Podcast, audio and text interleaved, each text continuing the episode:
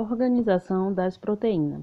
As proteínas são moléculas orgânicas que funcionam como agente de defesa do corpo. Aminoácidos ligados entre si constituem a estrutura primária das proteínas. Há ainda as estruturas secundária, terciária e quaternária.